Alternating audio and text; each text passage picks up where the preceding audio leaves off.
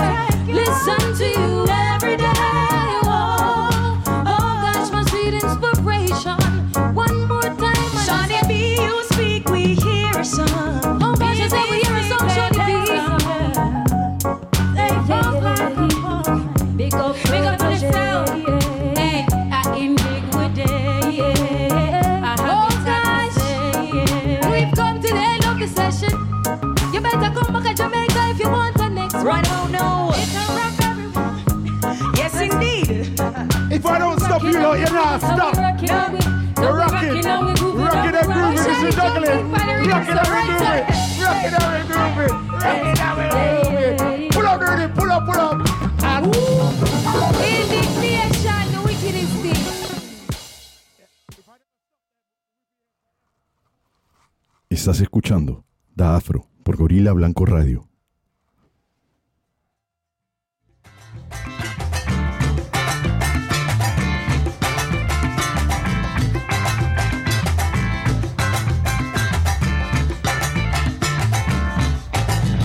La vez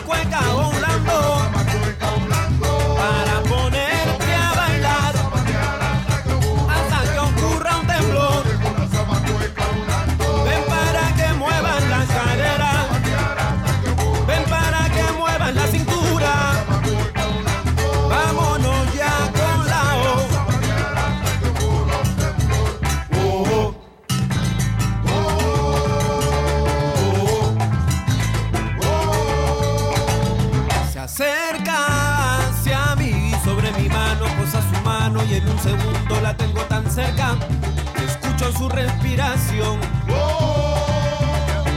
Me mira con esos ojitos redondos y oscuros. Como un cafecito acaricia su pelo, se moja sus labios. Por favor, sigue que si para me vas a hacer daño. Oh. Me hace vibrar, en su cadera cimbriar. Con cada paso a pasito mi mente pone a volar. Me hace vibrar, en su cadera.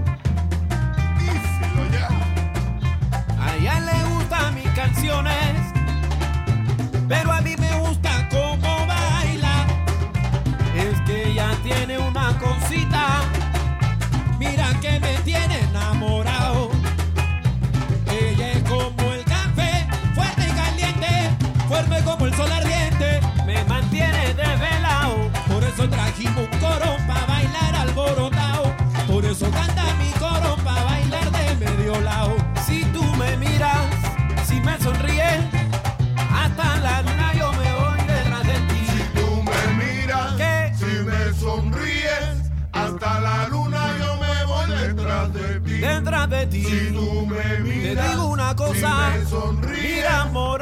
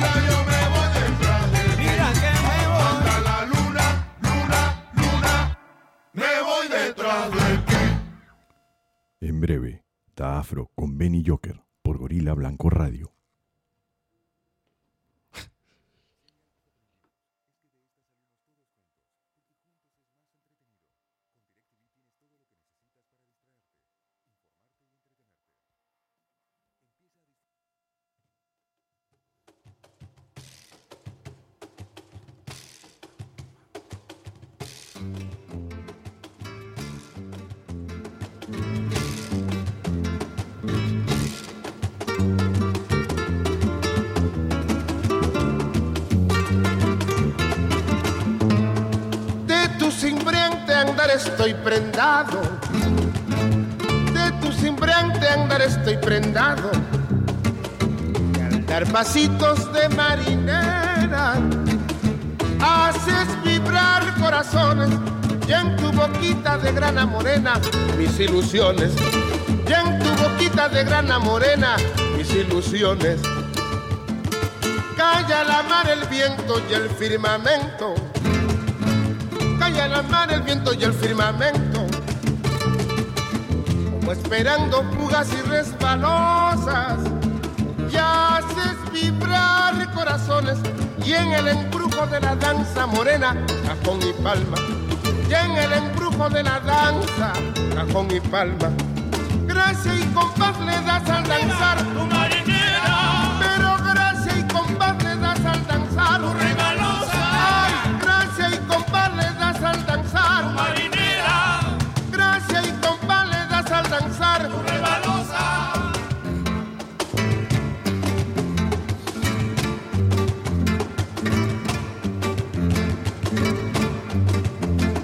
Calla la mar, el viento y el firmamento. Calla la mar, el viento y el firmamento.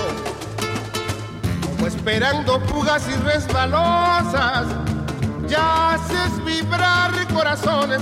Y en el embrujo de la danza, cajón y palma.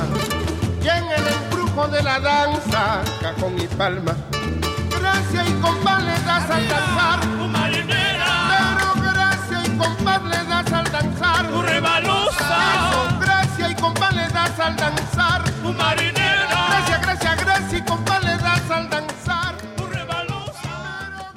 Estamos al aire aquí en Da Afro.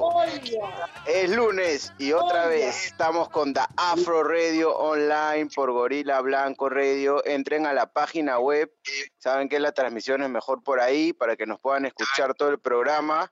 Tenemos un programón, una súper invitada y comenzamos ahora con una música bien chévere, un poco de reggae con voces de chicas, lo nuevo que está saliendo de Jamaica. Después una canción nueva de Afro Perú, El Temblor y Morena. A ver, Chayo, ¿qué es lo que tenemos hoy día? Bueno, antes que nada, eh, saludar a toda la gente que nos está viendo, nos está escuchando, que ha venido escuchando el programa, estas, eh, estas primeras ediciones.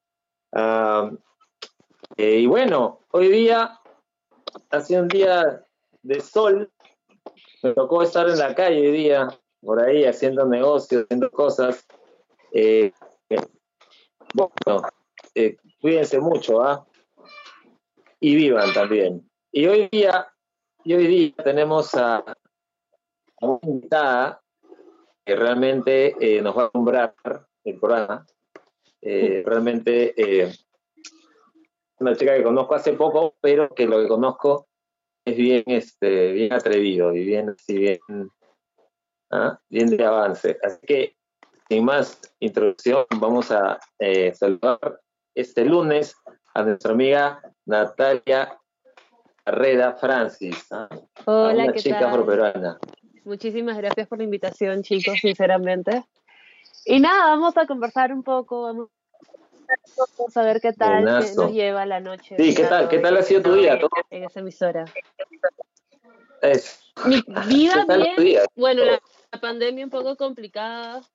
Creo que a todos nos cogió de imprevisto, pero tenemos que nos tenemos que poner al contexto, ¿no? Ponem- tenernos al contexto de lo que está sucediendo y si nos podemos cuidar, ¿por qué no?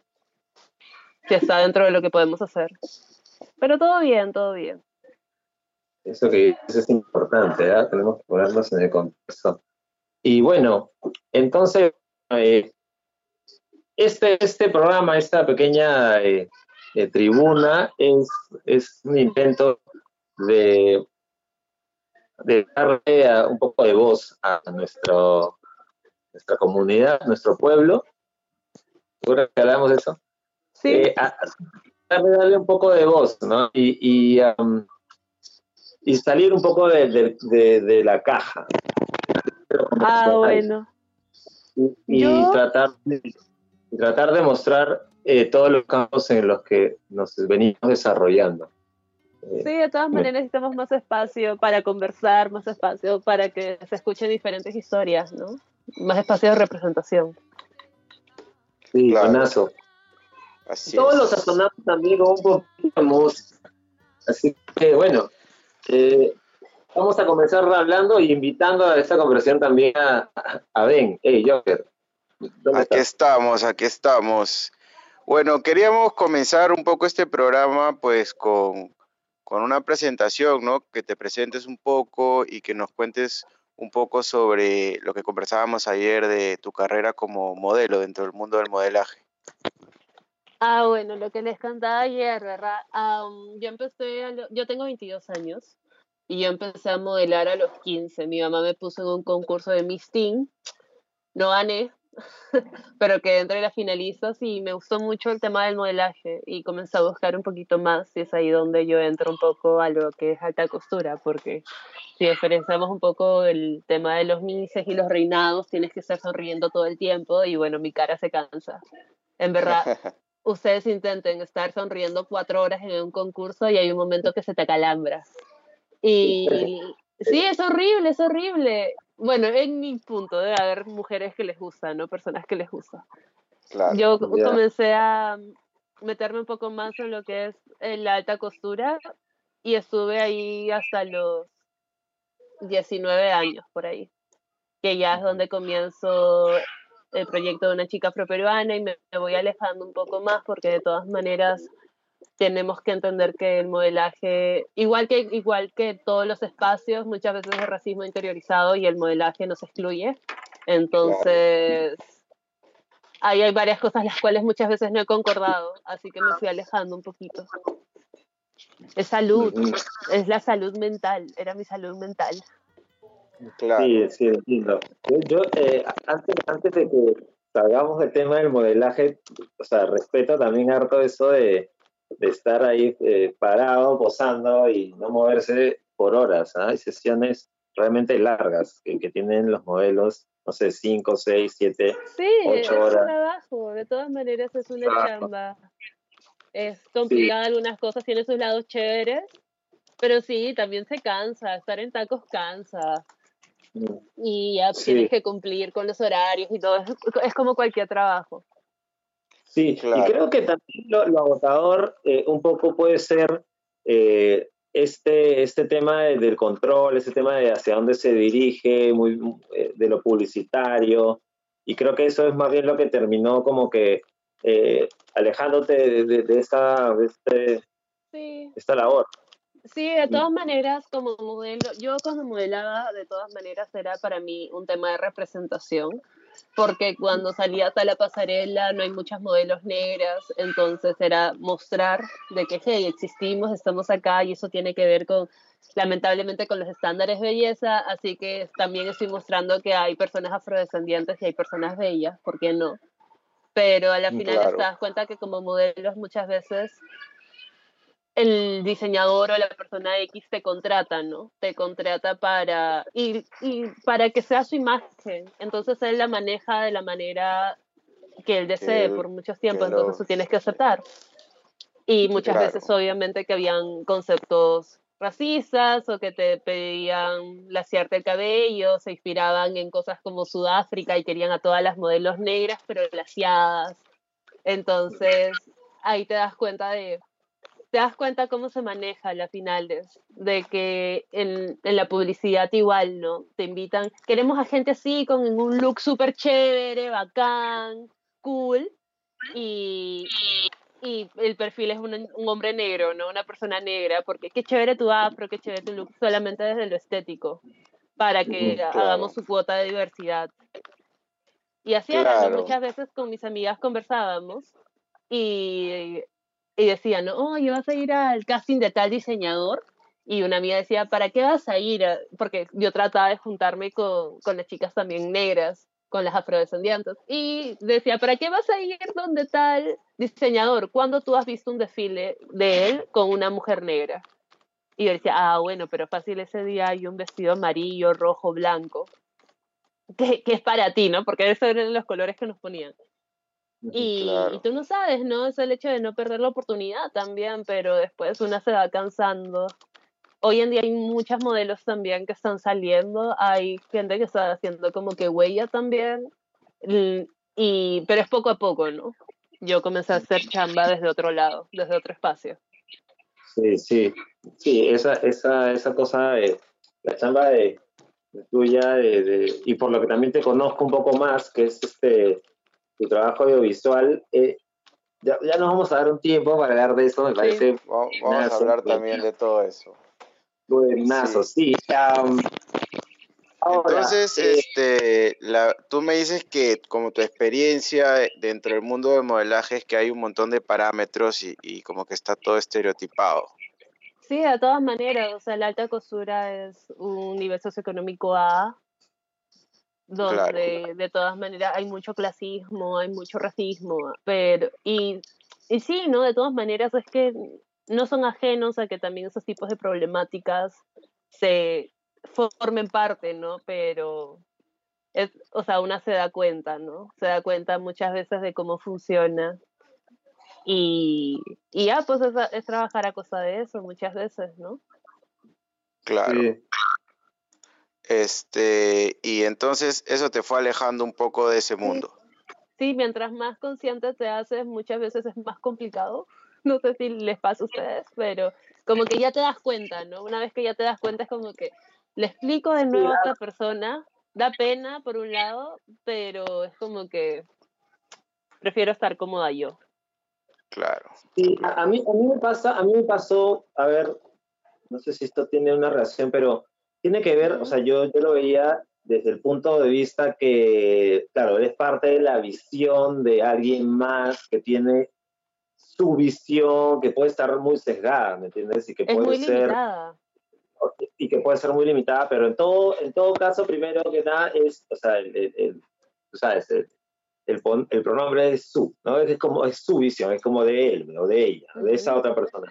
Eh, ahora, cuando uno tiene una visión, eh, eh, me parece que a veces, o sea, uno realmente puede también sentirse más em- empoderado y, y proponer, ¿no? En algún punto. Entonces, a mí me pasa, por ejemplo, eh, eh, con la imagen y la música, entonces yo tocaba en esta banda y, y, y, y poteaba en esa marca y, y era la imagen de esas marcas. Claro, ese, ese es el punto. Y era- que tú eres la imagen. que, eh, claro, entonces, entonces estas marcas se sostenían un poco en la imagen que yo proyectaba.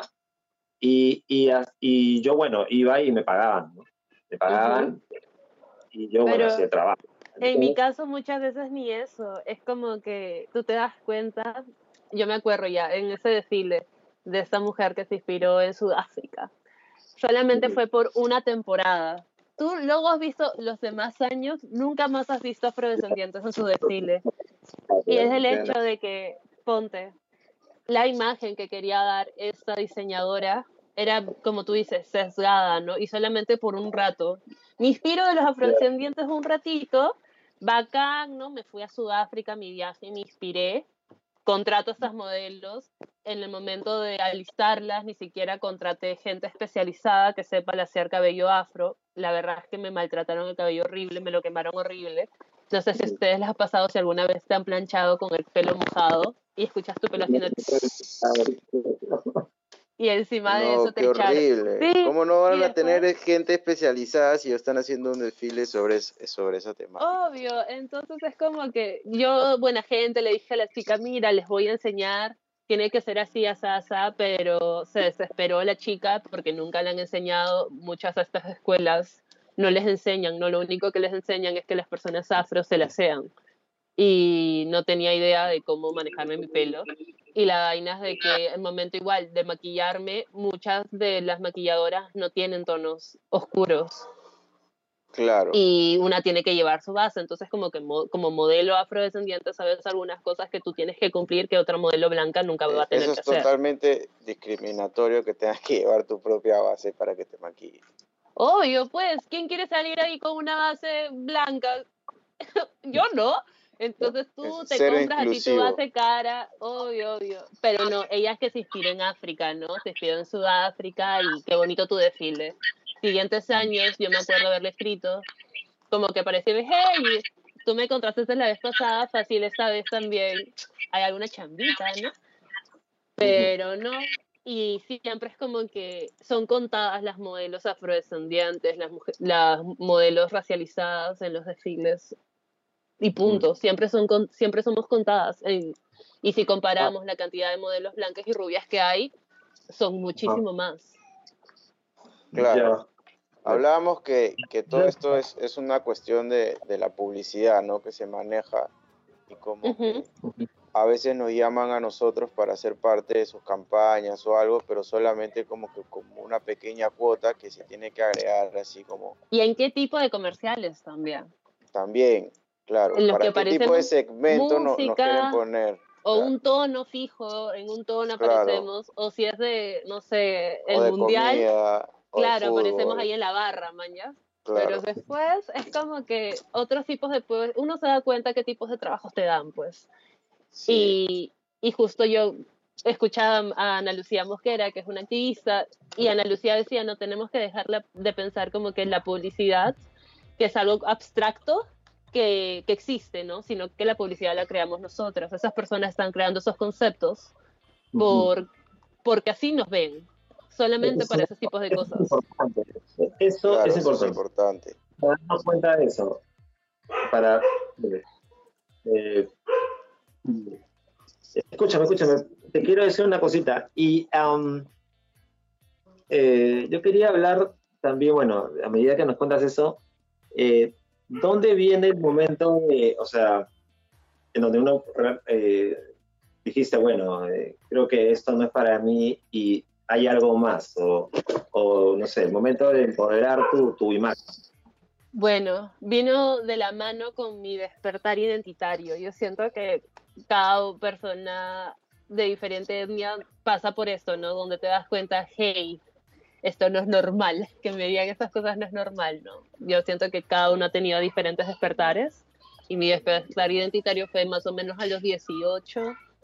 Me comencé a dejar yo el cabello natural y comencé a informarme un poco más acerca de ah, de cabello, ¿no? Cómo peinármelo, cómo tratarlo, y es ahí donde me meto más en lo que es el activismo estético y me doy cuenta y me comienzo a informar más. De todas maneras, la tecnología me ayudó un montón a informarme. Y, Claro. y comencé a aprender y comencé a leer un poco más, comencé a, a conocer gente que hacía activismo acá en Perú, y es ahí donde, donde surgen ideas. Pero básicamente fue por el internet, el internet me ayudó. porque mi Es familia no conversábamos de eso. Es importante siempre buscar información porque cuando uno busca información encuentra otros puntos de vista, otras experiencias. Y Ujú. también lo otro que decías es conectarte, ¿no? Como que encontraste Sí. otra gente que hacía activismo y te Sí. empiezas a conectar y eso apoya también en que a veces uno se siente solo, está luchando contra la masa y empieza a conectar con otra gente que está en la misma sintonía. Obvio, y es irónico porque el nombre que le damos son las redes sociales, ¿no? Es una red de todas maneras. Yo Claro. a muchos de ustedes yo comencé a conocerlos por, por redes, por, por el Facebook, por el Instagram, por los videos y esos tipos de cosas comencé a, a conocer a más personas. Es importante. Claro, bravazo. Sí. Dímelo, Chayo. Eh, bueno, sí, eso. Eh, quería decir que, am, eh, bueno, también me parece importante cuando eh, uno tiene ese, ese, digamos, deseo, ¿no? Que parte de uno de, de informarse o de, o, de, o de ser consciente de la situación y, y poder tener cierto, cierto control de, de- eso, ¿no? De, no de venir, sino decir, oye, yo, yo puedo hacer algo, ¿me ¿entiendes? Y eso sí me parece como que es un, es un chip que, que, que está en nosotros, ¿ah? Y que tenemos que despertar de alguna forma. Entonces me parece bravazo cuando tú lo marcas, eh, y me parece bravazo, ¿me entiendes? Porque podemos salir un poco al devenir y, y elevar, este, como dicen en inglés, uplift, ¿no? Que que me parece, todavía no encuentro cuál es eh, la traducción, es como elevar, ¿cómo diríamos? Eh, ¿no? Eh, eso. Eh, pero Elevar, buenísimo. Y- claro. y yo, yo te conocí ahora un poco también con este proyecto de, de que tú también vienes trabajando y yo sé que quieres contarnos eh, el de una chica afroperuana que escucha, he visto tus, tus videos y yo decía, hey, esto parece que me, está- que me hubiera, lo hubieran hecho, eh, ¿sabes? En mi vida, ¿entiendes? Me pasó igualito. ¿Cómo- Claro, cómo- de lo, que- de lo que nos contabas ayer, este, un poco de cómo comenzó todo esto, ¿no? Este, estaba interesante la historia. Yo, mira, yo estudié publicidad y no sé, no sé absolutamente nada de audiovisuales, he ido aprendiendo poco a poco, de todas maneras me falta aprender muchísimo más, pero yo estudié publicidad y teníamos una clase llamada reacción creativa. En esta clase, mi mejor amiga y yo estuvimos conversando un día en el micro, ¿no? De que no existen muchas veces muchos muchos influencias, muchos creadores de contenido que hablen acerca de la realidad que está pasando en nuestro país, de lo que vivimos día a día. Entonces mi amigo dijo, sí, ¿no? Es, es terrible. Entonces conversamos con esta profesora en esta clase y ella aceptó. Entonces yo ya venía, como les digo, ¿no? viendo videos en internet, ese tipo de cosas, y, y le sugerí a mi profesora que sería genial que mi idea sea de hable acerca de antirracismo, que hable acerca un poco del contexto de los afrodescendientes en Perú y hablar un poco, al final para mí esto se basa de representación, ¿no? Claro. Y al momento de mostrarle a mí los videos, hice mi PPT, todo bacán, yo esforzándome un montón, porque en verdad era algo lo cual me movía. En verdad yo quería hablar acerca de este tema. Yo creo que dentro de mí era como decirle a la cámara todo lo que había pasado y decir, votar todo, ¿no? Muchas veces. Y me sorprendió, siempre lo voy a repetir porque a mí me sorprendió muchísimo que la profesora me dijo de que no creía que mi blog iba a funcionar. No creía que, que iba a funcionar o que iba a tener audiencia porque en Perú ya no hay racismo como antes, ¿no? Y yo dije, claro, ya no hay esclavización, ya no matan gente, pero existen estas formas, mis. Existe esto, esto, esto, ¿no? Le conté lo que yo vivo, lo que mi familia vive, lo que amigos que conozco viven, ¿no? Y ella aún así lo seguía negando. ¿Cómo Sí, es, no? oye. Muchas veces. Dime. ¿Y ¿Cómo es estudiar publicidad? Eh, o sea, te, te enseña, o sea, en Perú es como, wow. Obvio que no enseñan nada. No, o sea, nos enseñan cosas técnicas, En estudiando publicidad, ¿qué? Nos enseñan cosas técnicas, nos enseñan en publicidad en sí, pero no nos enseñan, no, no, absolu- no meten absolutamente nada social. O sea, Porque sorprende, yo creo, sorprende porque la publicidad tiene que ver con la sociedad. porque vendemos productos y de todas maneras siempre vamos a crear conceptos estudiando al consumidor. ¿Cómo es el consumidor? ¿Cómo se comporta el consumidor? Pero no tenemos como que parámetros para entender acerca de racismo, acerca de diferentes problemáticas, para no caer en eso. Ahora, una pregunta. ¿Y para la publicidad, nosotros somos unos buenos consumidores? Depende de qué, depende de qué, Sí. como decíamos antes. Eh, por ejemplo, ¿en qué somos buenos consumidores? ¿En qué? ¿En general los peruanos? Eh, no, los, los afroperuanos. No, no se ve, o sea, target específico. No hay. Dime un producto exactamente que sea para nosotros solamente. Un target específico así no hay, ¿no? Afroperuano, que sea público solamente para nosotros, pues grandes marcas no hay. No, no hay. Sea, Somos, parte de, de un sector, ¿no? Como que un sector más grande. O sea, No no- estamos mapeados. claro. Compramos cosas hechas, no, no cosas envasadas, creo. O sea, si me hablas, ponte, productos de cabello en Estados Unidos, obviamente que hay diferentes productos y hay publicidad para, para Claro. mujeres negras, ¿no? Hay Por publicidad para... por-. Ajá, exacto. Hay, hay tiendas, pero recién acá en Perú se está creando, recién se está creando asesorías para cabello natural y mujeres que están chambeando en ese rubro, pero grandes marcas que me digas, no Claro. tenemos, ¿no? Tenemos productos que ponen nuestra cara, ya que acabamos de ver, ¿no? Sí. Que acaban de sacar a Negrita, ¿no? No somos target. Qué loco. No somos target, pero sí nos usan de imagen, pero no somos un target. Natalia, Natalia, ven, esto pasa en todo, ¿ah? pasa en las marcas de ropa también, en las marcas de, la- de las No, bandas de música pero eso Nos vemos como masa. sí, los publicistas son, creo, la publicidad creo que está, qué bueno que estudies publicidad, porque vamos a ver cómo tú puedes de repente dirigir una cosa, sabes, publicitaria, eh, y ya no tener que, que pedir que, sabes, entrar al juego, ¿me entiendes? ¿Cómo, cómo entramos en juegos? Claro, es primordial, yo creo, o sea, creo yo que es primordial tener hoy en día gente preparada porque hemos visto por hemos visto ya como como a veces las marcas la pueden fregar. Y no están Claro. preparados para Aparte tipo de tiene que evolucionar. O sea, también hay que ser consecuente con el contexto y aunque no, no sea aceptable en otros tiempos, como que otras cosas se vean normal, ¿no? Para ese tiempo. Obvio, Pero si un sucedió, grupo- claro, ahí ya tiene que cambiar ahora, tiene que evolucionar, ¿no? Eso, Sí, eso creo yo. De eso se trata, de eso se trata. Todos tenemos que darnos un paso a la evolución, pero el hecho es de que si tú en tu grupo de creativos es un grupo diverso, vas a poder aportar diferentes historias.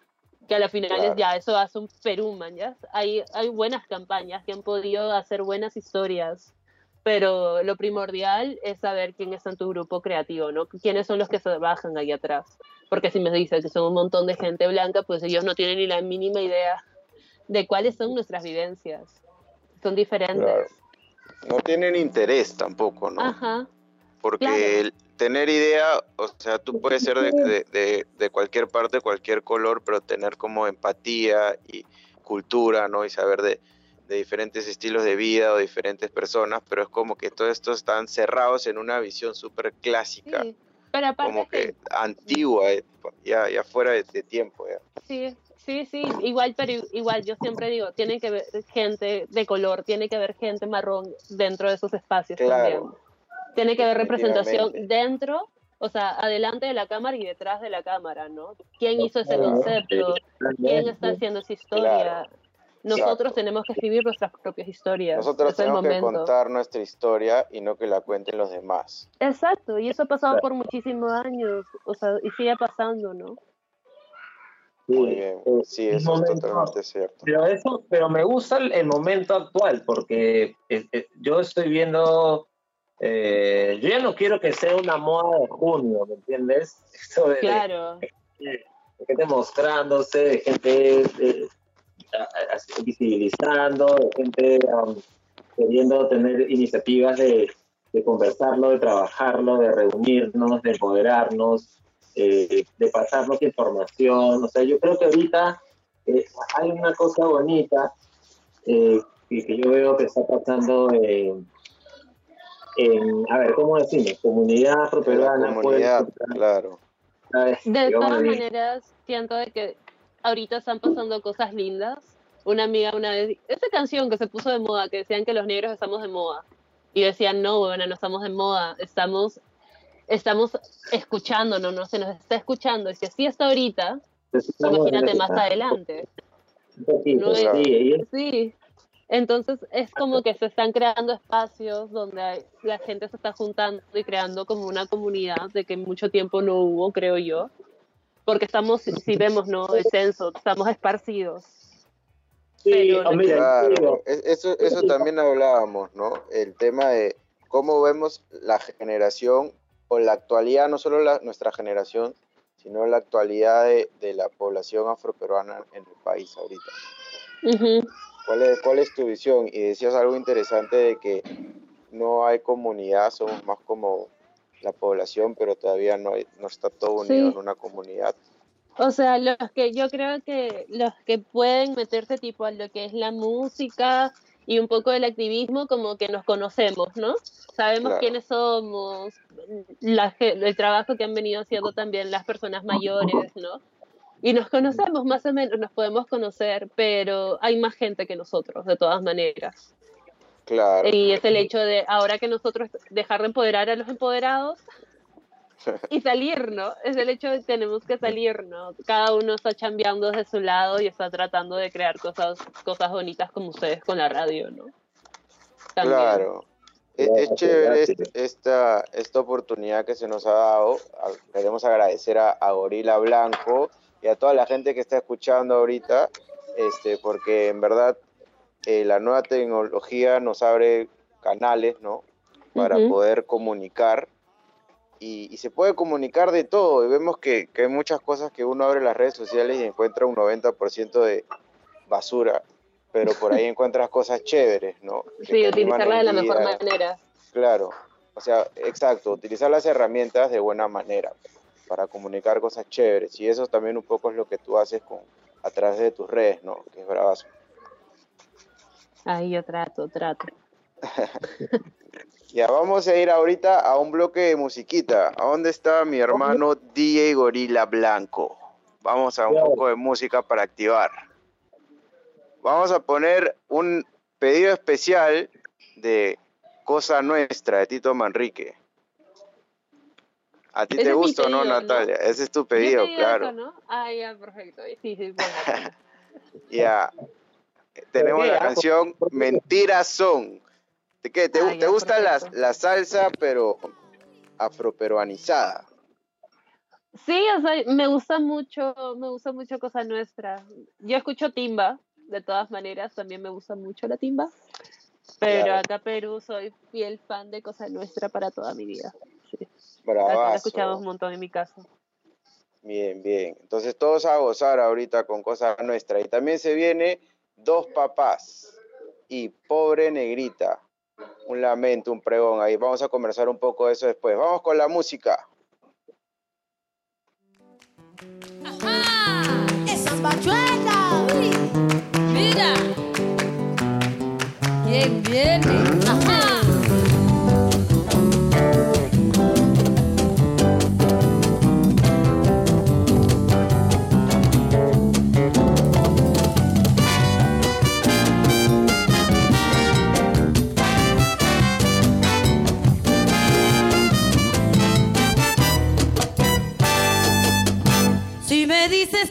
Amor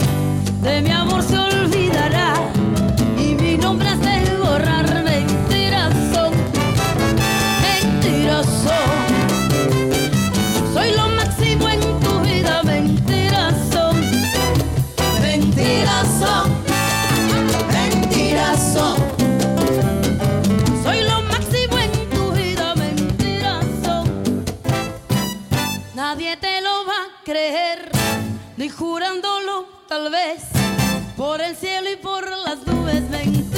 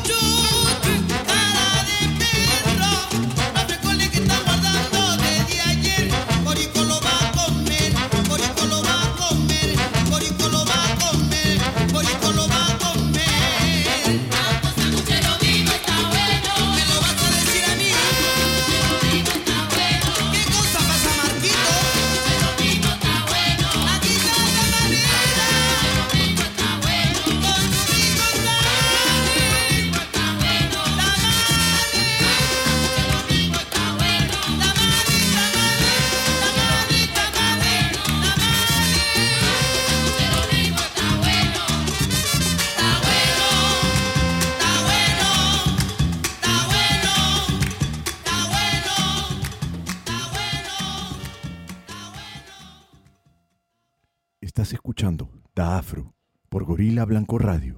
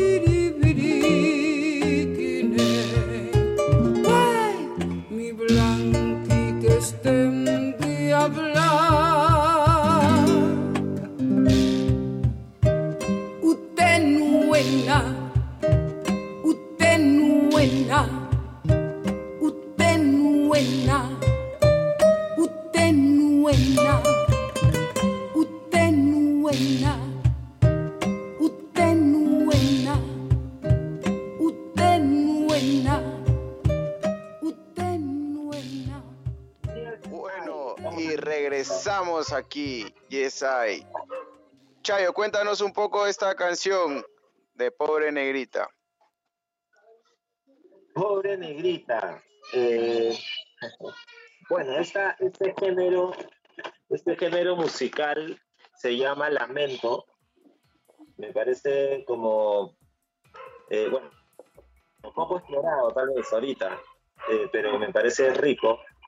Muy, este, o sea, cadencioso, es bravazo. Es como eh, como un blues. Como un blues afroperuano. Claro, como country song.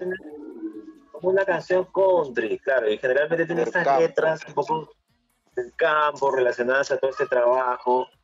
Eh, eh, dicen que el panalivio se generó por el canto palalivio, y que por eso se llama panalivio. Eh, pero en los 70 se puso esa canción, de, esa, esa palabra de, de- de- de vuelta, de moda. Eh, pero también he escuchado muchas veces a mis tíos diciendo, ah, ese es un lamento. Mm, Ahora, me parece que hay muchos géneros afroperuanos que no han sido muy explorados, como que se quedaron en, en el comienzo, en los 70s, y, y de ahí hasta ahí, ¿no? y pocas veces nomás he escuchado canciones después. Eh, por ejemplo, hay una canción de Roberto Argueas que se llama este, Santa Libertad, que es Gravaza, que es un sí, panadeño. sí. Eso sí lo he escuchado. bueno, sí. Eh, Así no es, sé, el, pan- el panalivio tiene todo ese, ese pesar de, de la, la esclavitud y el trabajo duro del campo, ¿no? el trabajo del campo, totalmente. Sabes qué? me encanta que la guitarra se vuelve un poco eh, protagonista eh, a- y, eh, y además esa cadencia que está como en cuatro tiempos, como en cuatro cuartos, que Claro, parece un blues, que más parece un reggae, quebrado.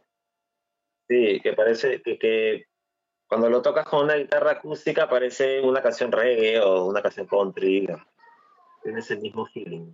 Eso me gusta. Y, y la palabra cobra bastante importancia. Ya no se trata mucho de un corito que todos repiten, sino más bien de lo que canta la historia de la canción. Y eso, eso me- con eso conecto bastante. Y, y bueno, por eso la puse. Este, Bien, bien. Buena Este, elección. Sí, está chévere, está chévere la, la selecta para el programa de hoy. ah. Está chévere. Sí, un poco, un poco. Vamos a continuar ahora con la, con la entrevista.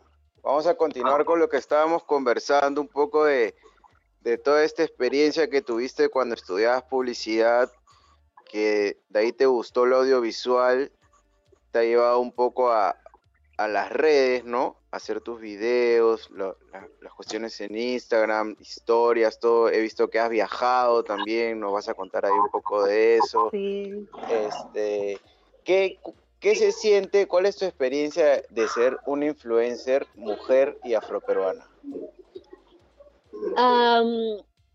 Bueno, al principio creo yo, es como no me imaginé.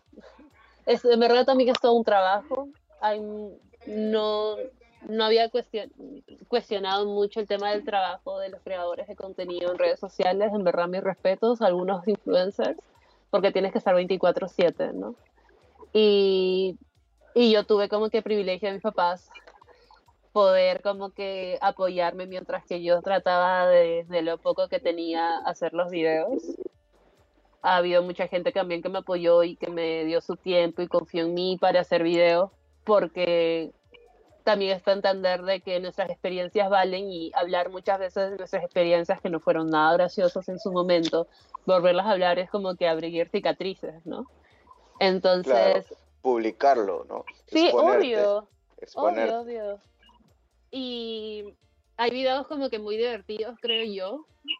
Y también hay videos los cuales han sido como sesiones terapéuticas cuando han sido con más personas, ¿no? Yo siento que los videos que más me gustan más, que me gustan más son los que aparecen más personas porque ellos crean su historia y muchas veces hay un video que se llama No existe la historia única de los afroperuanos y yo grabé, ¿no? Comencé a grabar y no sabía al final de cómo iba a terminar la edición y creo yo de lo que salió me gustó muchísimo porque tú escuchas la historia de una persona que te está diciendo sus experiencias X y al toque conecta con otra persona, no necesariamente ellos se conocen, pero están narrando lo mismo.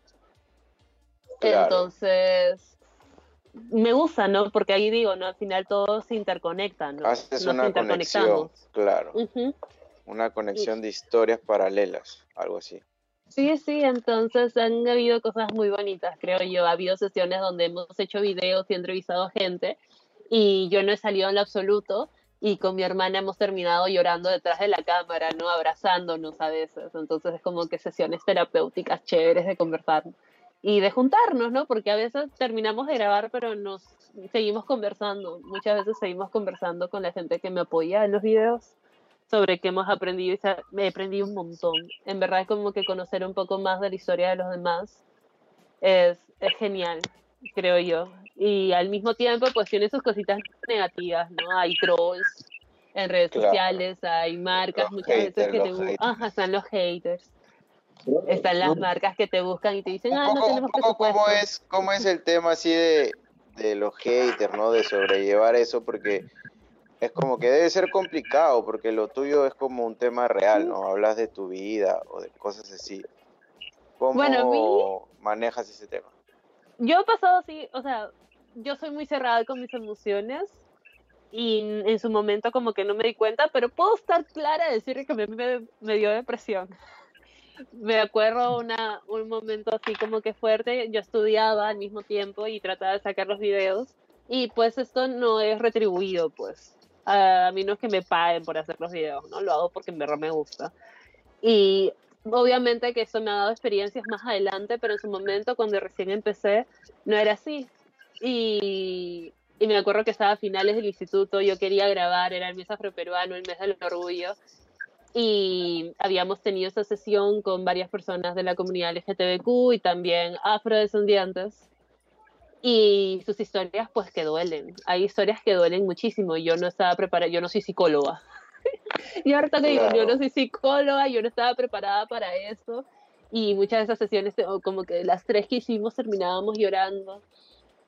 Y la vaina es de que cuando lo puse en redes, yo esperaba como que, hey, así, que, así, lo, así de potente que fue para mí, espero que ustedes también puedan aprender. Y lo primero es que decía la gente, ¿no? Ay, son unos acomplejados, ¿no? La típica. Son unos acomplejados, que no sé qué, que no sé cuánto. Y yo te digo, o sea, no estamos actuando. Eso nada de esto es actuado. O sea, anda, dile es una mujer tra- una mujer negra trans, ¿no? Dile que su experiencia es mentira y que la culpa la tiene ella por no ser lo suficientemente fuerte, ¿no? Claro. Esos eran los comentarios que habían. Y me acuerdo de que me fui a una entrevista con una chica en el Starbucks. Me acuerdo, me acuerdo así clarito. Y la chica la primera pregunta que me hizo fue, ¿por qué lo haces? Y yo venía tan cargada de todo esto de uno tiene que separar su vida real, real de la vida virtual. Entonces, lo primero que dije, ay, lo hago para que cambiara el Perú. Y me puse a llorar. Yo nunca he llorado frente a una desconocida en mi vida. En plena Fue, fue, choqueante, fue choqueante. Sí, y la chica estaba como que, ah, no, pero ¿qué pasa? Que no sé qué, ni siquiera me conocía. y bueno, ¿no? Es el hecho de que a veces hay que hacer un pare si es necesario. Claro. Hay que ponerle una interpretación a lo que uno hace, ¿ah? porque si algo te mueve a, a, a, pucha, a que, a que llores, es porque te, te está realmente ahí, la pasión. Sí, sí. Este, Exacto. Y bueno, ahorita también hay que, o sea, pucha, qué, qué, qué- feo también estar ahí, como, tú sabes, un Sí. poco el odio, no es la es mucho más importante. Ajá, yo tenía mi amiga que decía, ay, tú eres como tal influencer de moda, ¿no? Que ella también llora por porque está mostrando lo mejor y que no sé qué. Yo le digo, sí, huevona, pero yo estoy hablando de racismo, estoy hablando de algo que me pasa, me sigue pasando. Y no es que yo empecé la página y dejé de vivir racismo, ¿no? Yo sigo saliendo de mi casa y sigo teniendo microagresiones, sigo teniendo comentarios estúpidos, ¿no? Pero aún así lo hago, ¿no? Sigo hablando del tema. No es que haya, me liberé de racismo, ¿no? No, se- la siga viviendo. Pero bueno, es algo lo cual es un problema constante de todas maneras. Claro. Y cuéntanos un poco de tus viajes. Ah, bueno, no puedo hablar mucho, pero el año pasado, a raíz de una chica afroperuana, me, me contactó. ah, van a verlo este año, porque ya han podido ver algunas cosas en Instagram, los que me siguen en. Pero va a salir una serie de YouTube, la cual, el cual habla acerca de identidades, habla acerca de la colonización. Y he estado ahí en diferentes lados de Latinoamérica, conociendo gente muy, muy bacana. Conocí a Erika Malunguinho en Brasil y Qué básicamente chévere. habla acerca de esas historias, ¿no? Entonces yo estoy así como locutora, hablando acerca de, como presentadora de esta nueva serie que sale Claro. este año. Ah, sí, qué interesante. Ujú, Sí, Suena sí, la verdad chévere, que bacán. chévere. Yo cuando me dijeron no podía creérmela, pero el año pasado ha sido un año lleno de aprendizajes. Qué chévere. ¿Y, y qué tal este, la experiencia de viajar y ver todo estas diferentes visiones o co- y comunidades afrodescendientes? No solamente fueron afro, Claro. ah, también hubieron indígenas y, y en general hablamos de varias problemáticas, pero creo que es bacán también entender de que en, el- en Latinoamérica ahorita están pasando varias revoluciones al mismo tiempo. Y el año pasado fue un, un ejemplo de eso, ¿no? Hubieron varias marchas y varias protestas que, que hicieron sonido fuerte. Entonces, es entender de que a las finales las luchas se conectan, ¿no? Y en especial con afrodescendientes, yo siempre digo de que a pesar de la distancia, la lucha es la misma, en diferentes contextos, pero la lucha es la misma. Y es increíble conectar con gente que está tan lejos y podemos ser tan diferentes y el idioma puede ser distinto, pero a la final estamos hablando lo mismo. Y me acuerdo de que cuando estuvimos eh, en Sao Paulo con esta mujer, con Erika, yo no hablo portugués, pues, y tenía que hacer la entrevista, eh, yo la decía en español y ella respondía en portugués, pero aún así hubo un momento donde yo entendía completamente todo lo que decía y fue lo caso, sí, fue lo caso. Y para mí sí, Como que está hablando en otro idioma y no, o sea, no entiendes ese otro idioma, pero sabes qué te está diciendo. exacto, exacto, sabes lo que está diciendo. Entonces es, es bacán como que ver cómo los movimientos fuera de Perú se están realizando, ¿no? Como mucha gente al igual de nosotros está tratando de crear comunidad y está tratando de pasar la herencia. De eso, se, de eso se trata ahorita. Yo creo que es el momento de hacerlo. Claro. Y qué Este mejor es- que este nosotros. es el momento. Eso hablábamos también con Chayo en todos los programas, como que llegamos a la conclusión de que este es el momento de hacer las cosas, ¿no? Y Sí. sobre todo vemos que los tiempos, o sea, con todo lo que está pasando ahorita, cómo las cosas pueden cambiar tan repentinamente, ¿no? Y, y las cosas hay que aprovechar el día a día y hay que hacer las cosas porque no, no sabes qué va a pasar mañana. Sí, exacto. más ahora, ¿no? De la Sí, nada. más ahora, virus. claro. O sea, hay que meterle con todo. Este, lo que tú también contabas de, de comunicarte con personas que hablan en otro idioma, a mí también me ha pasado con mi mamá cuando viajábamos en otros países. Es como que hablábamos en español y ellos en otro idioma y, y con señas, ¿no? Y te entiendes. Te terminas exacto. entendiendo y conversas, ¿no? Llegas a conversar. Sí, es interesante. La comunicación más allá de, de- del idioma, sino otro tipo de lenguaje ya, llegas a Ujú. entenderte. Me parece bravazo eso también. Yo me acuerdo que mi papá siempre decía, ¿no? De que ya no había tantos negros en Perú. Mi papá siempre, ah, que ya somos pocos, ya sales a la calle y no ves, ¿no? Y me acuerdo también cuando mi papá viajó a Estados Unidos, ah, mira, acá están, ¿no? Como que mi papá sorprendido, acá estaban, ¿no? Pero es el hecho de que para mí es genial poder conectar con otra gente afrodescendiente fuera. Claro, y, y bravazo. conversar. Sí, exacto. Hay una conexión igual. Sí. Sí, bravazo, ¿no? Este, y hablando de tu papá, a ver, ahora cuéntanos un poco de tu familia, ¿sí o no, Chayo? El momento familiar, Bueno. un poco de tus raíces. Mis papás es una, para mí como que yo siempre digo que soy bien privilegiada porque he caído en, amo a mi familia, la verdad los amo porque me han apoyado muchísimo y es interesante cómo a, a raíz de yo empezar con lo del proyecto y conversar algunas cosas de racismo, yo me curé, pero al mismo tiempo curas a tu familia también conversar, o sea, hablar de esos temas, hablar con mi mamá, hablar de con mis hermanas, ¿no? De ver el racismo de otra manera. Muchas veces no se nos da la oportunidad y no tenemos la información suficiente, ¿no? Entonces nos curamos, nos vamos curando, vamos sanando aquellas heridas y, Claro. y entendemos, ¿no? Entendemos muchísimas más cosas. Entonces, mi familia es particular. Mi papá, creo yo, que cuando se juntaron con mi mamá y al momento de, hey, vamos a tener estas tres negritas, porque somos tres mujeres, ah, el tema de la identidad estuvo presente. Estuvo presente. Mi papá tenía este disco de Cumanana y los Claro. domingos yo me acuerdo levantarme y mi papá hacía tipo teatro y teníamos que aprendernos los, los pregones. Ah, qué chévere. Ajá. mi- sí, sí. Mi papá tiene un disco, un cassette que grabó él y es de mis hermanas con cuatro años y la otra con tres cantando canciones mientras que mi papá tocaba el cajón y se escucha la voz de mis hermanas bebitas. Entonces ese era el estilo de mi papá como que de hacernos sentir orgullosas, ¿no? Entonces, claro. sí, sí, Dilo, era su Chayo. manera. No, ¿qué voy a decir? Qué bravazo, de veras. Ese disco, e- ese, ese cassette lo teníamos en casa, qué bonito. Uy, también Este- pónganla. Y- pero, pero te dijimos, ¿ah? Le dijimos, oye, ¿cuál quieres oír? Mira, esta es.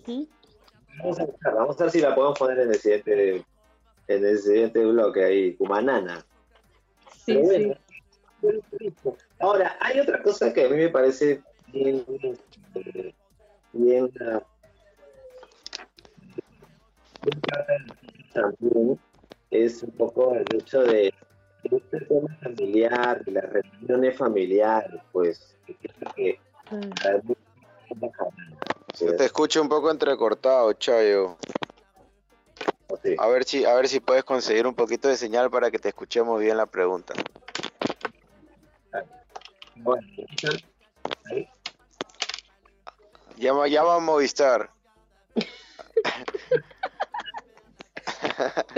Ya, pecha, yo pago, paga tu internet. Las redes están saturadas, ya, compadre. Mejor servicio, por favor. Ya, ya. ya, Chayo, vamos. Estoy acá eh, compartiendo la banda, con una gente ahí que... Yo lo que te quería preguntar es cómo son las reuniones familiares, cómo son los, cu- los cumpleaños, cómo son, eh, cómo son las jaranas. Ahí. Bueno, mi mamá, mira, este tema de las fiestas es, mu- es muy distinto porque mi papá viene de Coyique, su familia viene de Coyique y hay mucha hay mucho intercambio cultural con personas andinas, entonces mi papá no escuchaba salsa, mi papá no escuchaba mucha música afro creciendo. En cambio, mi mamá sí, mi mamá venía de estas fiestas que yo sé que sus papás o las personas mayores conocen que se llama la tribu. Que se llama Ándale. la tribu. Entonces mi mamá era salsera, mi mamá salía a fiestas con sus hermanos, pero mi papá no tanto. Entonces, ¿aló? Are you there, Chayo? Sí, acá estoy. Ay, qué mal es eso. de- Parece Darth Vader. La fuerza está contigo.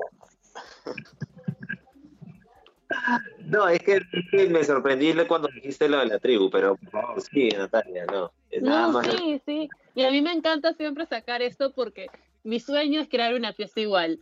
Porque yo he conocido un montón de chicos de mi edad y dicho y hecho, o ellos han sacado a relucir el tema de la tribu, o yo, y se dan- nos hemos dado cuenta que nuestros papás también han asistido a la misma fiesta. Ándale. Sí, sí, tengo varias amigas, tengo varios amigos que, que siempre han sacado a relucir. Deberían de hacerla este año, para terminar el 2020 bien, deberían de hacerla.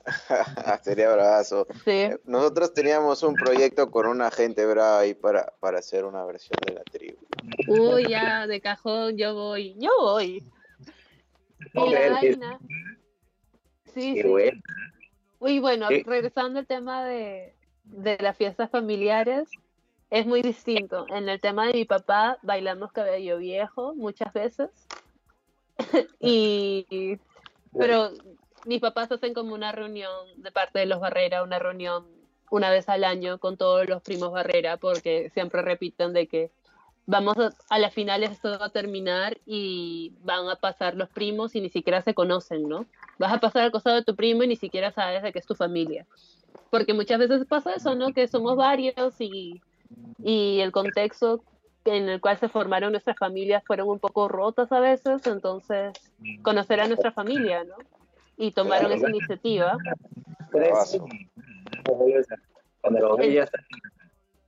Sí, tomaron esa iniciativa, entonces cada fiesta es como que de, de un hermano de mi, de mi abuelo y a la final le sacan la, la olla supuestamente de la abuela o de la tatarabuela y se ponen a bailar con la olla.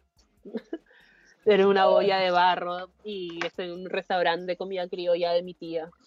Y de parte de mamá, las reuniones sí, ¿no? Son bien full salsa con mis tíos y música cubana, que les gusta un montón. El cubaneo bravo.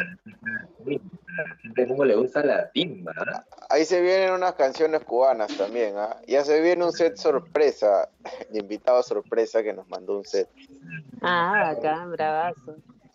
Qué rico todo esto que cuentas, que, que, que eso es lo que nos, nos hermana, muchas tradiciones, gente en común.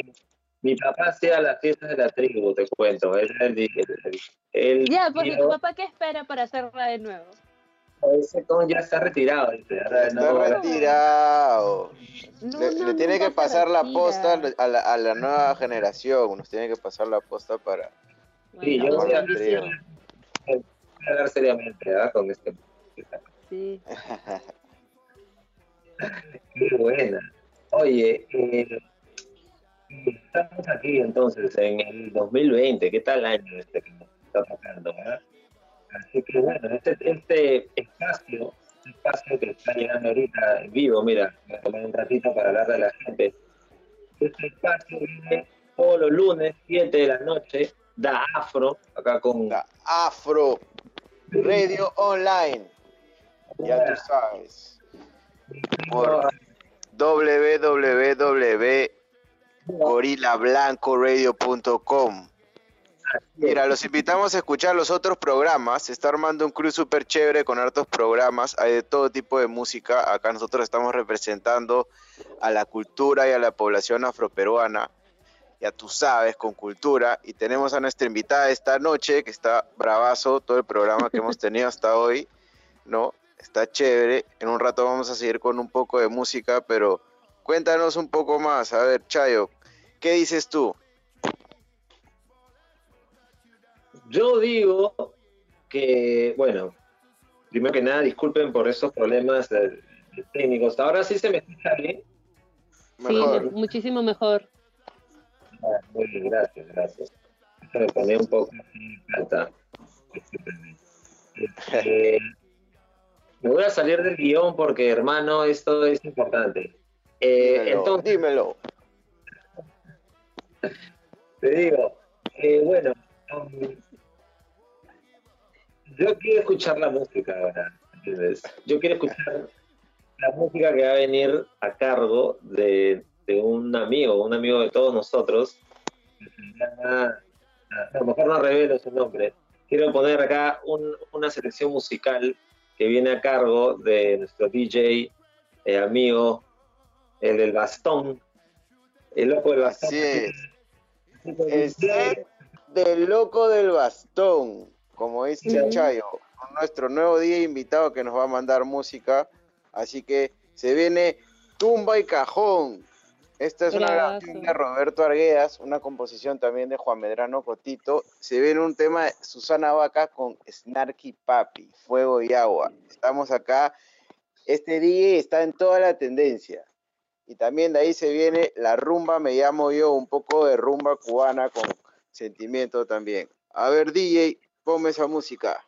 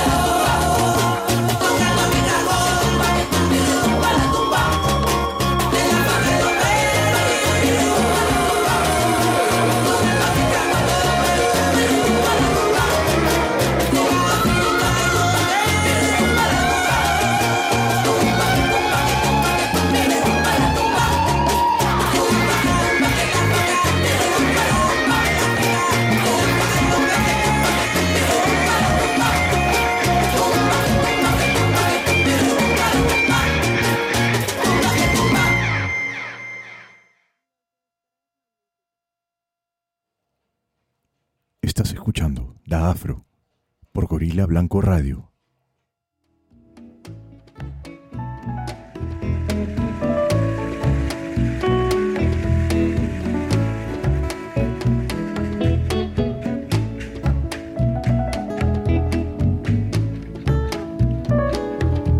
Atravesando la historia, la memoria del África de esta tierra, mujer negra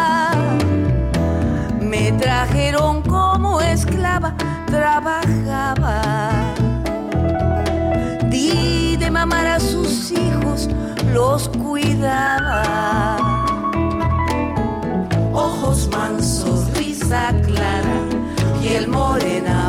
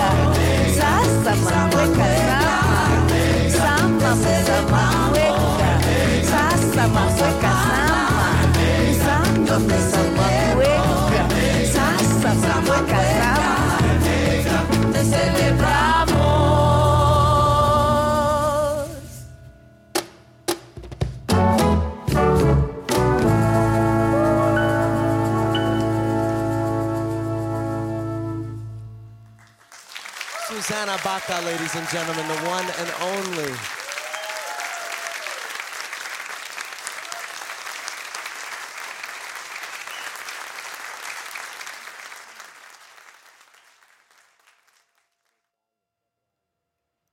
Estás escuchando Da Afro Radio por Gorila Blanco Radio.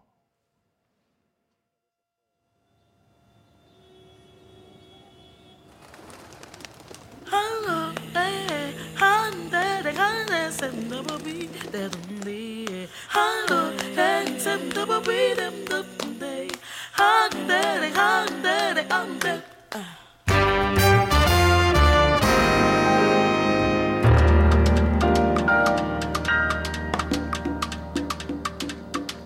Dice mi madre que enero está regalado. Que se me acerca pa' sombra y que no los quiere a mi lado.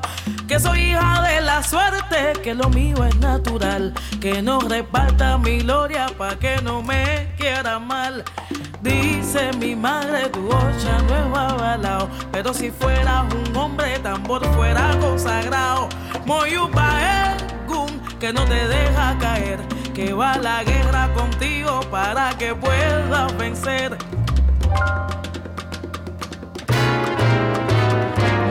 Dice mi madre será fina y del ballet, pero la conga contigo jalándote pa'l bebé, que te regala la risa y un tumbao que tumba, y que por eso los muertos te van a la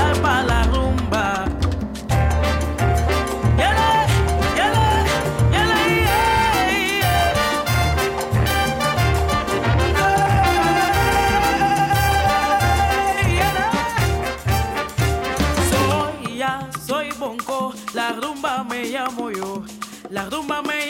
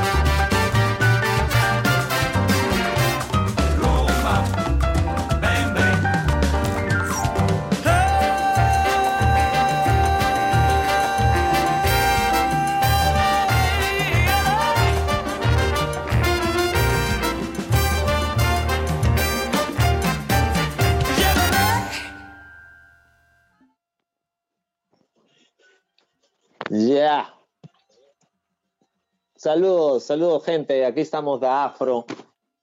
Estamos- Afro Radio. A la hora de los es. saludos. A ver, ¿a quién vamos a llamar? Hernández. Los he escuchado Óigame. muy bien. Excelente la Sí. programación. Ay, ay, ay.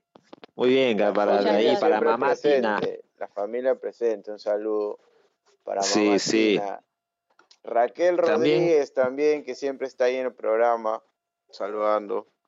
¿Quién? Dímelo, Chayo. Raquel Rodríguez. Ay, ay, ay. Bueno, y también este a Caterín Mosqueira. Estaba ahí también, escuchando. De la familia Mosqueira ahí, familia de, de mi, de mi primo Pablo, perdón, Pedro Mo. Michael Saludos. Torres, saludos hermanos, éxitos. Yeah. Michael Torres está ahí. Daniel González, DJ Lucky. Y tu hermano, Roberto Chévez. Toda la familia. Kiara. Saludos a toda la gente que nos ha escuchado. Saludos de. Chorrillos, dice, Chorrillos. Giancarlo Rodríguez. La gente. Jan, ahí, la gente de España. Ay, ay, ay. España cuadra La gente 3. brava. Ay, ay, ay. España, cuadra- ahí, Chorrillos, ¿ah? Chorrillos, barrio de negro. Así dice. Así dice. Bien, bien. Sí, sí. Para toda la gente de Barranco también. Barranco City. Barranco. Para José Miguel Vidal y toda la gente rasta de Perú. Rastafari hay. Mira, yo te digo ah, eh, que ah, en todo este, todo este trajinar de la vida, ¿no? Eh, tú nos contabas, este, Natalia, ese momento en el que uno se da cuenta de, de- de su, de, de que uno es negro, de que uno es De- afro, De su despertar identitario. Despertar identitario, ¿qué tal palabra? Buenísima. Yo siento una conexión muy grande y sentí esa conexión cuando escuché el reggae, la música reggae, cuando era un chivolo, no sé, de 13 años, 14 años, era más o menos bien chivolo. Yo quería ser DJ en esa época, pero DJ cassette, ¿me entiendes? DJ cassette. Para ¿Cómo tú sabes eso? cuenta. Bueno, así eran los DJs, eran con cassette.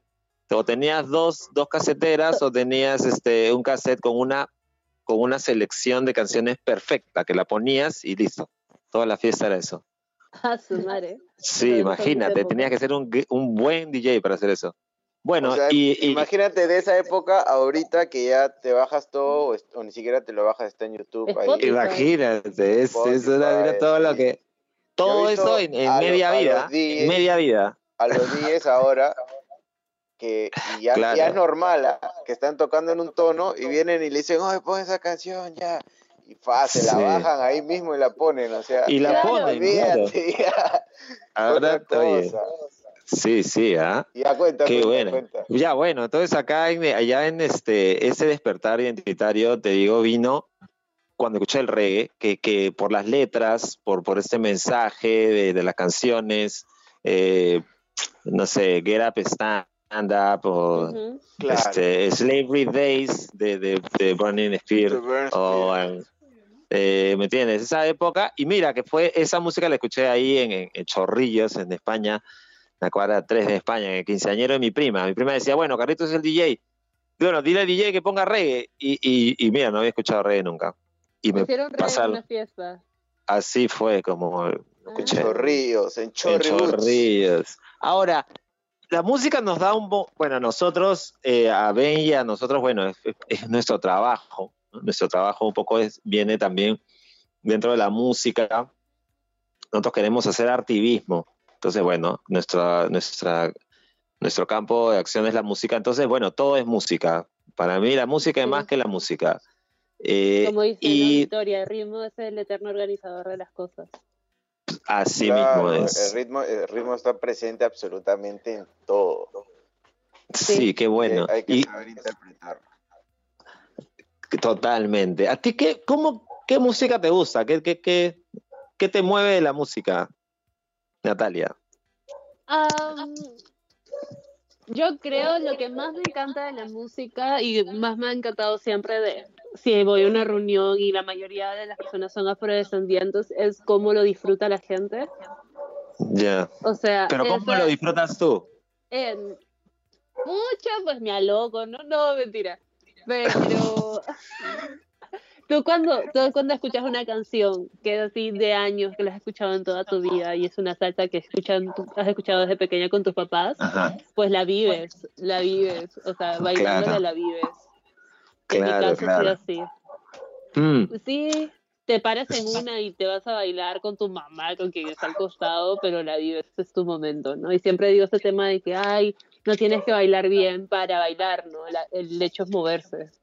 Y punto. Sí, sí, sí. Me acuerdo en las reuniones familiares, eh, bailaba el tío con el so- la, la tía con el sobrino, este, los primitos, ah, la- el tío con la tía, to- to- o sea, era una cosa sí. que todas las generaciones, con la abuelita, primos, podías bailar con la abuelita, bailar, ahí, abuela.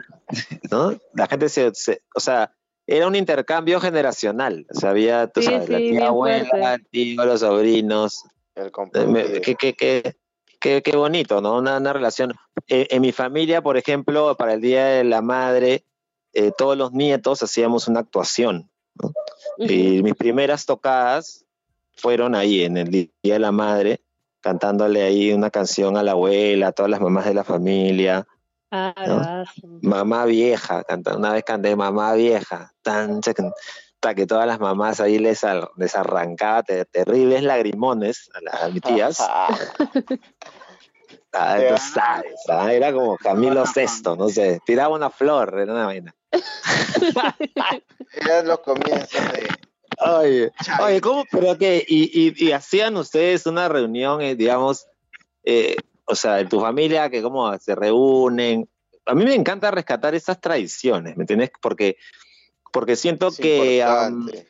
Es un compartir. siento que ahí. te- eh, son cosas que todos en el fondo hacemos. eh, nos- es la cultura, ¿me entiendes? Es lo que Nos enriquece. los valores, ¿no? La, la familia, la unión familiar, el trabajo, ¿me entiendes? De- Sí. No vayas a robar, decía la abuela, no, no robes, este, trabaja, estudia. Sí, sí, El- cuando, cuando nos fuimos, fuimos creciendo, en mi caso, como les contaba, de que solam- las reuniones familiares, el Día de la Madre, siempre lo he pasado con mi papá, con mi mamá, con mis hermanas, ¿no? Pero después mis papás tuvieron esa idea. Buenas noches. Ay, buenas noches. Eso, Ah, Buenas sobrina. noches. Tenemos una invitada. Oiga. Ah, ya, ya le dio vergüenza, ya se fue. Ay, no. Oye, una pregunta, ¿y tu familia es de Lima o viene de, de provincia? De Lima. digamos, del interior. De De- Lima. o sea, de Lima y de par- mi abuelo, mis abuelos de parte de papá eran de Chincha. De Chincha. Hace poco fuimos por Año Nuevo y fuimos a Ya, ¿cuál? Esas fiestas de, esas fiestas que hace Camilo, de Camilón, las de blanco. Sí, sí, sí, sí, fuimos a ¿Qué tal, no? ¿Qué tal año nuevo, ah? No, la verdad es que la pasas muy bien. Cualquier persona que quiera hacer un plan en Año Nuevo, vaya. Claro. Que ir a conocer el Carmen. Tienen que ir por fiestas Sí. a celebrar. Sí, Sí, sí, sí. Tienen que volver. un trance. Ajá. Sí. Y, y la vaina es de que fuimos a visitar a una tía de mi papá y nos comenzó a contar exactamente de dónde eran los barreras, de dónde eran los ormeños allá Ah, en Chincha. su- Ah, qué ¿Dónde estaban chévere.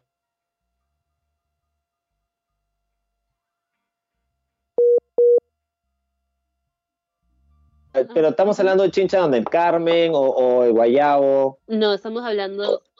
Ellos cuentan de que mi abuelo era de Chincha Baja y mi abuela era de Chincha Alta. Ellos eran los ormeños. De Chincha Baja. Chincha Baja es, ok, Tambo y Mora, por allá. sí, esos ormeños que tienen esta empresa de buses. Ajá. Internacional Ormeño. Ajá, ellos tenían carros supuestamente. Y Ya. cuando se casa mi abuela con mi abuelo, mi abuelo era un hombre de la chacra, pues. Mi abuelo era un hombre de la chacra y su familia de mi abuela tenía más plata supuestamente. Entonces bajó de categoría y la familia de mi abuela le deja hablar a ella. Y, Wow. ajá, entonces se mudan a Lima y, y es ahí donde empieza la familia de mi papá. Wow, una historia. Wow. ¿Y a qué, a qué barrio llegaron? Del A, campo a Comas. A Comas. Ah, Sí. ah, ya, eso fue. Entonces, ¿eso ha sido cuánto? ¿De los 80s, 70s? Sí, sí, por ahí. Ya, Sí. ah, maña, más, más reciente, qué paja. ¿Qué tal movimiento, ah? Sí, Es un sí, movimiento ahí que la, la casa desde- de mis abuelos. Uf, desde los 50, ¿ah? te digo, la, la abuelita mía era de Ica y en los 50 hizo eso, eso mismo que tú cuentas 20 años antes. Y, Sí, mi y papá cuenta de que para ir de Chincha a Lima tenías que tomar barco. ¿Qué? Sí, Anda. cuando no había carretera se tomaba barco. Ah, sí. Marco, ah. Sí, sí, alucina, y no eran cuatro horas, era un montón de tiempo. Mi papá contaba, ¿no? O sea, mi tía contaba. Anda. Man, ya no tenía idea. Qué, qué, qué, wow, qué bueno. ¿Qué tal? ah? Bueno, ¿qué tal esa historia? Qué, qué, qué bonita. Entonces, tu familia, entonces, por un lado es eh, Barrera Ormeño y por el otro es Francis A Francis Sanchante. Anchante. Ya. Sí. Y tenía, creo que el abuelo de mi papá se apellidaba Montserrat. Ya. Ya. Entonces, sí, eso ya no sé, es otra historia, ¿no? Que contar Sí, más que- adelante. Sí. Está muy bien. Muy bien. muy Está bien, qué buena, qué buena, qué tal. Sí, sí. eh, bueno, esto es lo nuestro, pues la música es lo nuestro y ahora la radio es lo nuestro y la cultura, ¿me entiendes? Entonces estamos acá, por eso, con mi primo Black Joker. ¿Estás ahí o ahora, eh, tú sabes, la internet ahora, yo estoy escuchándome y ahora no escuchamos a Ben? Ben, ¿dónde- ¿estás ahí, por favor? Estamos acá, estamos acá. Ah, ok. Estaba escuchándote hablar, mi estimado. Oye, es- ah, Bueno, y- ha sido un programa buenazo, todavía no termina, pero ha sido buenazo. Aquí con Natalia. Invitamos a todos a que entren a sus redes sociales, una chica afroperuana, para que chequen un poco de Sí, se vienen videos lo- nuevos. su activismo y, y todo, en general todo lo que ella hace y representa. Y como dices, se viene material nuevo, eso que contaste de la serie que se viene está interesante también. Ahí has contado un poco de todo, hemos podido descubrir todo lo que estás haciendo y es chévere este conectar con más gente. Este, ayer te Así preguntaba es. también qué otras personas podrías recomendar que están un poco en esta línea para que la gente se entere así. Bueno, en redes sociales en Perú hay diferentes personas creando contenido ahorita. Ah, me gusta mucho Ana Lucía Mosquera, me gusta mucho Orlando Sosa. Hay asesoría mujeres negras dando asesorías para cabello afro también. Sería interesante que se pasen porque hablan mucho de lo que es el activismo estético, está Mar de Afro, está Prieta Perú. Hay, hay gente chambeando desde redes sociales y es interesante que, que se den una vuelta por ahí. Internacionalmente me gusta mucho cómo Desiree maneja sus redes y tiene mucha información que creo que, que deberíamos de leer todos también. Y nada, de ahí vas conectando, las redes te van a llevar muchísimo más lejos, vas a conocer gente internacionalmente, no hay una movida antirracista en redes sociales. Mm. Bravazo, bravazo. Bravazo. Y, y una pregunta, eh, ¿cómo, ¿cómo empoderamos a, a todo, esta, todo este pueblo afroperuano? Bueno, yo creo que, que como hemos hablado hoy día, si tenemos a la mano las redes sociales, podemos un, un post, un nuevo proyecto, desde lo que podemos hacer, genera cambio, generar, va a generar el cambio, ¿no? Comenzar a crear revolución, creo yo, es importante y la educación es la clave, siempre va a ser la clave de todo. Y lo más importante es de que comencemos a contar nuestras historias, ¿no? A nuestra manera, ¿por qué no juntar como lo que están haciendo ustedes, ¿no? El arte, la cultura, la política afroperuana, lo necesitamos, ¿no? Necesitamos crear cosas diferentes, ver nuestro pasado, nuestro presente y construir cosas para un futuro, ¿no? No solamente para nosotros, sino para los que vienen, para dejar Mm. huella, ¿por qué no? Claro, totalmente Así es. correcto. Bravazo. Este, por acá preguntan en Facebook, hay, hay más gentita ahí saludando. José Mi- Miguel Vidal dice, saludos breas, un saludo para Natalia. Y Kiara Scarlett pregunta que dice que gracias por compartir tus experiencias y si no has pensado en sacar un libro o en hacer algo así diferente. Un libro, dice. Es importante, ¿ah? Ya no, Sí. ya, un cómic, un cómic. Mi hermana hizo un Bueno, una producción, una Oh, producción escrita. Eso es ser, importante. O fácil vendrá otra persona, ¿no? Otro afroperuano con otra historia. Y ¿por qué no, no? Sí, sí. Pero, no sé, vamos poco a poco. Ah, qué chévere. Está bien, está bien. Qué chévere. Pero se pueden pasar por Seminario Afroperuano y está re- Seminario Afroperuano está relanzando varias Claro. ediciones nuevas.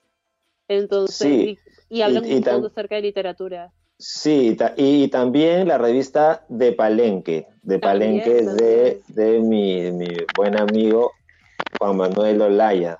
Sí, también. No es que no estemos, hay, o sea, No, hay ya, espacios. eh, totalmente, totalmente. Claro, está.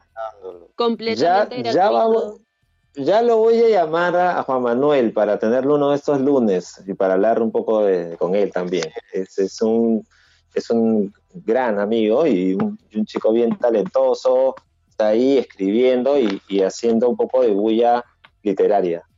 Sí. Eh. Sí, bravazo. Este, oye, ya, Natalia, qué chévere, realmente estamos un ratazo acá. ¿Está, está, ¿Estás bien? ¿Te sientes bien, Natalia? Sí, yo estoy muy Ah, bien, qué chévere. ¿Ustedes qué tal?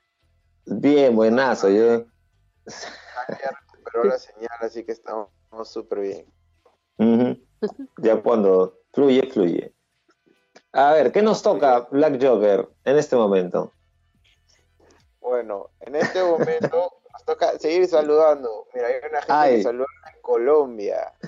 Ah, qué chévere. Víctor Hugo Navarra en Chamorro. Wow. No sé si Mira, ustedes, estamos- pero mi sueño ahí es, es ir a, al Petronio en Colombia, en Cali. Uy, ah, el Petronio es el festival de música.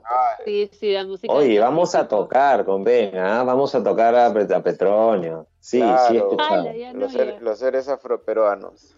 Vamos a, vamos a tocar los héroes afroperuanos por allá, amén. Sí, Claro. qué buena. ¿ah? Bien, bien. Qué Chévere. chévere. Este. sí, oye, ahí fueron, creo que fueron a tocar Marcos Campos, creo que fue la otra vez. Claro, fue Mar mi tío Campos fue hace un par de años. Con toda la que banda, sí. Con Y, todo y ahí fue a representar, dice que, que era bravazo. Ah, todo eso negro. Oye, un saludo ahí. Un sal- No, también quiero saludar. Yo, ya lo escucharán ahí a mis primos ahí de percutados, pues, a, a- Chinchilla, a Andrea, a toda la gente. ¿Qué tal? ¿Qué tal batería? A toda la batería brava de la Victoria y todos los barrios aledaños. toda la gente que se ha juntado ahí. Bueno, vamos llegando al final del programa ya. Ha sido súper chévere compartir esta noche.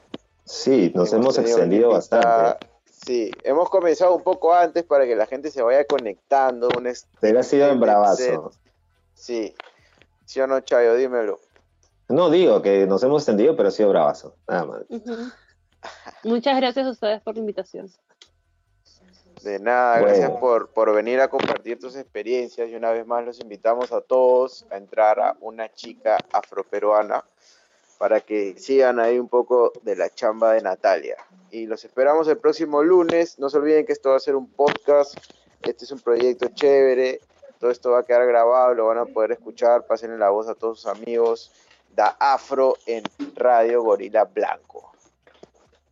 Así es. Y ahora nos vamos con el último temita.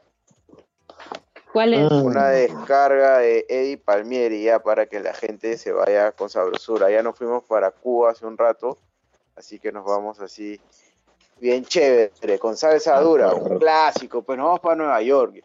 Ay. Todos los latinos representando a Nueva York ahí. Wow, todo también un montón de primos tengo por allá, ¿ah? New Jersey, Nueva York. ¿qué tal? Toda la gente también. New Jersey, barrio hartos peruanos por allá. Mm, Díselo, DJ. Nos vemos el próximo lunes. Nos vemos. Hasta luego, gracias. Cuídense mucho, ¿ah? Ache.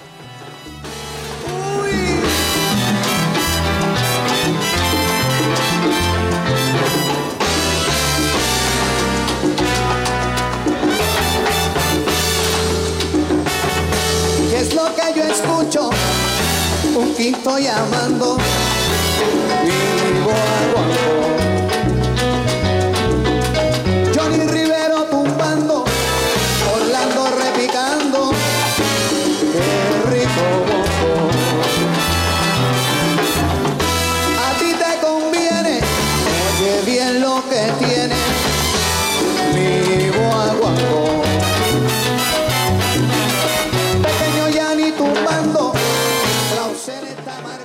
Escuchando Da Afro por Gorila Blanco Radio. traigo para ti. Mi ritmo llama y dice así. Escúchalo